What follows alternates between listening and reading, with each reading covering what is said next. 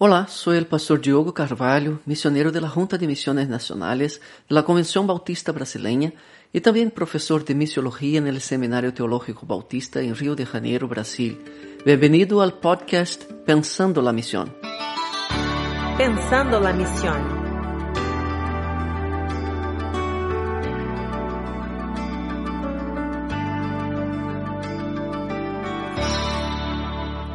Desde la semana pasada iniciamos un camino para comprender el discipulado, sus conceptos y aspectos. Hay mucho sobre discipulado por ahí y es imposible leer todo lo que ha sido publicado sobre el tema. Entonces, sin la intención de querer cubrir todo en cuanto a este tema, trataré de presentar una visión lo más amplia posible sobre los sentidos de la palabra discipulado en la literatura cristiana la primera división importante que podemos hacer sobre el discipulado es entre el discipulado vertical y horizontal. En este episodio quiero abordar el discipulado que llamo vertical, el que se refiere a nuestra imitación de Cristo, nuestro seguimiento de Él. Dejaremos el discipulado horizontal un poco más adelante en otros programas. La razón por la que llamo al seguimiento de Jesús discipulado vertical es porque tiene que ver con nuestra relación con Jesús como sus discípulos. Este entendimiento se basa en el llamado a seguir a Cristo, sígueme, y la obediencia a sus mandamientos como maestro. El pastor João Pedro Araújo menciona a este discipulado puro o metafísico que se caracteriza por una relación vertical con Cristo, sin mediación humana. Esta idea de verticalización me inspiró para llegar a este entendimiento y nombrarlo discipulado vertical. Esta primera bifurcación de discipulado vertical y horizontal también se hizo, pero no con esas mismas palabras, en el reciente e interesante libro de Jonas Madureira, el costo del discipulado en portugués. Desde el principio, el teólogo advierte que, en general, en el contexto cristiano, la palabra discipulado tiene dos significados. Uno se refiere al acto de seguir a Jesús, imitar a Cristo. El otro, el acto de ayudar a alguien a seguir a Jesús, ayudar a otros a imitar a Cristo. Algo muy similar también hizo Mark Dever en el libro Discipular de la serie Nueve Marcas. Él llama discipulado el acto de seguir a Cristo, mientras que el acto de ayudar a otros a seguirlo, el autor lo llama discipular en la forma verbal. Esta distinción en inglés es entre el substantivo discipleship y el verbo discipling. Como ya mencioné, en este episodio hablaré sobre el discipulado vertical, es decir, nuestra relación de seguimiento como discípulos de Cristo a la luz de sus principales autores. El concepto de discipulado como seguimiento se encuentra claramente en las Escrituras, comenzando de los Evangelios. El mismo Señor Jesús invitó a sus discípulos a seguirlo, lo que tuvo implicaciones radicales para sus vidas. Esa misma invitación resuena hoy para todos aquellos que deseen imitar los pasos del Maestro. Es imposible que alguien pueda ser discípulo sin ser primero un discípulo de Jesús. Pero no quiero entrar en temas bíblicos y pastorales aquí o repetir lo que todos ya sabemos. Lo que voy a hacer es dar un breve repaso histórico y teológico del discipulado vertical propuesto por sus principales autores y luego comentar algunas aplicaciones con miras a una evangelización eficaz en el siglo XXI. Es muy difícil trazar una línea histórica de discipulado vertical, especialmente en un podcast en un máximo de 15 minutos, pero intentaré hacer algunos recortes en los 2000 años de historia de la Iglesia.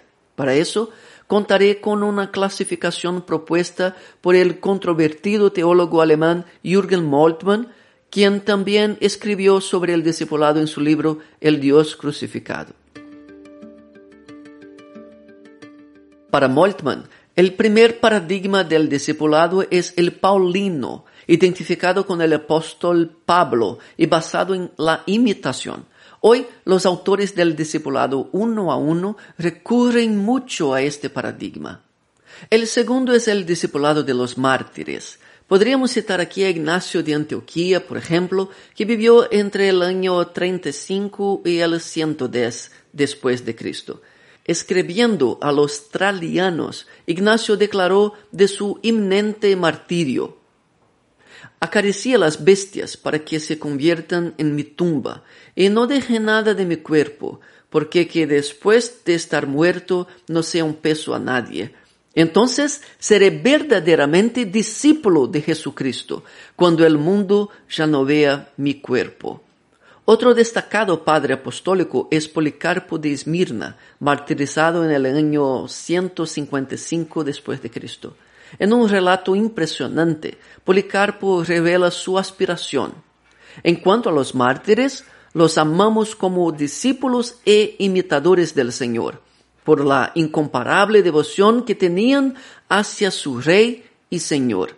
Quizás pudiéramos ser también sus compañeros y condiscípulos. Para este paradigma, imitar a Cristo es imitarlo en su martirio. El tercer paradigma identificado por Moltmann es de la vida monástica, retratado en la clásica Imitación de Cristo por Tomás de Kempis, un monje alemán que vivió entre los años 1380 y 1471. Kempis comienza citando las palabras de Jesús en Juan 8:12, el que me sigue no andará en tinieblas. Para él, el mundo no era un lugar para transformar, sino una feria de vanidades a evitar, si es posible, huyendo para bien lejos. La imitación de Cristo tendría lugar en la vida solitaria del monasterio, en la contemplación y en la renuncia a las riquezas y placeres de la carne. Según el monje, todos los que fueron amigos de Dios en el pasado vivieron así, ajenos al mundo. Las amistades deben evitarse, los amigos son los santos que ya murieron, a quienes debemos venerar e imitar para poder unirnos a ellos en la eternidad. Aunque imitación de Cristo trae profundas reflexiones sobre nuestra devoción y humildad personal, terminó siendo considerada como, digamos, alienante para Moltmann. Para el teólogo, esta búsqueda de luz interior debe convertirse en un fuego devorador que va hacia afuera. Como ejemplo de los seguidores de Cristo que hicieron de la piedad privada un trampolín para la misión, Moltmann cita a los anabautistas. Para hacer justicia a Kempis, debo decir que, aunque tímidamente, el monje advirtió a sus lectores sobre la importancia de imitar buenos ejemplos y también colocarse como buenos ejemplos a imitar. Advirtió, como miras a los demás, los demás también te miran a ti.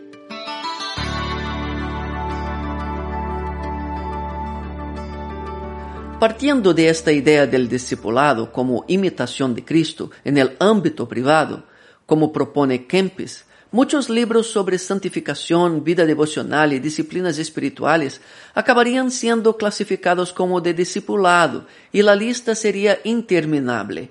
Por esta razón, debo ceñirme a los autores que abordan el seguimiento de Cristo de manera más explícita. Mencionaré solo tres que considero más importantes. El primero es Karl Barth, un teólogo alemán que vivió entre 1886 y 1968. En su trabajo llamado Discipulado, Barth señala que el Nuevo Testamento nunca usa el sustantivo discipulado, sino solo el verbo seguir o sígueme. Para él, el discipulado debe deducirse del comando sígueme y no de la gran comisión, que lo coloca como un autor del discipulado vertical. Para Barth, el discipulado es la relación que se establece entre la persona a la que se le ha dado la orden de seguir, es decir, el discípulo, y el que llama, Cristo, por lo tanto, en la práctica, el mandamiento de seguir a Jesús es idéntico al mandamiento de creer en Él. Ser discípulo, desde esta perspectiva, sería lo mismo que ser cristiano. Vimos en el episodio anterior que este pensamiento fue desafiado a mediados del siglo XX. Si no ha escuchado el episodio 6, hágalo más tarde. Al contrario de un discipulado que tomó la forma de mera bienaventuranza privada, Bart instó a quienes se reconocen a sí mismos como cristianos a aceptar la responsabilidad pública que asumieron cuando se convirtieron en discípulos de Jesús, bajo pena de ser completamente inútiles como testigos del reino de Dios. Otro autor prominente sobre el discipulado vertical es Dietrich Bonhoeffer, que vivió entre 1906 y 1945. Su libro El costo del discipulado o en el original Nachfolge, literalmente seguimiento, fue considerado por Karl Barth como el mejor escrito probablemente jamás producido por el tema.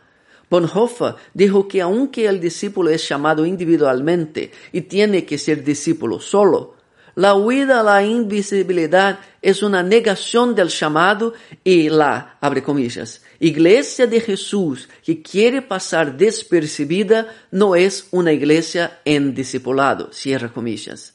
Se podría decir mucho más sobre ese libro que realmente vale la pena leer. El último autor que mencionaré sobre el discipulado vertical es John Stott. La razón por que lo considero un autor de discipulado vertical es porque usó como texto clave para el discipulado el llamado a seguir a Cristo y no el hacer discípulos de Mateo 28, 19. Para Stott, ese pasaje trata sobre hacer discípulos, disciple making, no sobre discipulado, discipleship. Pero no es que el teólogo haya desacreditado a la Gran Comisión. Solo vio en Mateo 28, 19 una orden de evangelizar. Para él, al predicar el Evangelio, se predica a Cristo y luego los hombres se convierten y se hacen discípulos.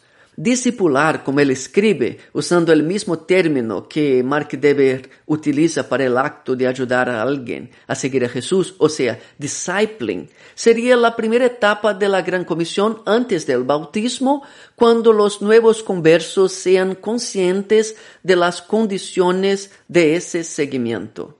Más tarde, en el último libro que escribió, El discipulado radical, Stott indica ocho características del discipulado cristiano.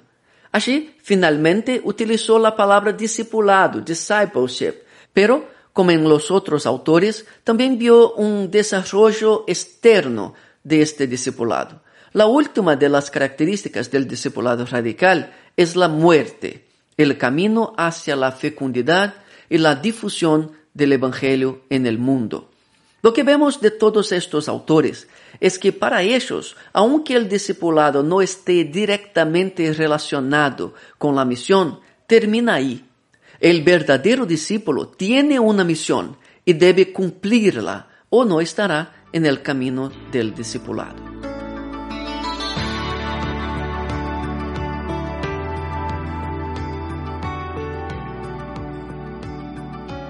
Una vez estaba en un congreso de la Iglesia Multiplicadora en Parauapebas, norte de Brasil, cuando escuché de un amigo pastor. Somos objetivos de la relación de discipulado de Jesús. Tenía mucho sentido. La misma intencionalidad que tenemos nosotros al buscar a las personas e influir en ellas para que imiten a Cristo, la tiene el mismo Cristo de hacernos mejores discípulos a través de nuestra comunión diaria con Él. Nuestra vida devocional tiene mucho que ver con nuestra misión. Hacemos discípulos porque seguimos a Cristo. Esto coincide con lo que ya hemos dicho sobre la relación entre la oración, el despertar espiritual y la evangelización. Como dijo Dawson Trotman, cuando Jesús llamó a sus discípulos, dijo que los haría pescadores de hombres. Y como siempre cumple sus promesas, cada uno de nosotros debe hacer una autocrítica. Si no estamos pescando hombres, no lo estamos siguiendo. Que como discípulos, líderes y iglesia, nuestra misión fluya de nuestro seguimiento a Jesús. En el próximo episodio comenzaremos a abordar el discipulado horizontal. No se lo pierda. Que Dios le bendiga.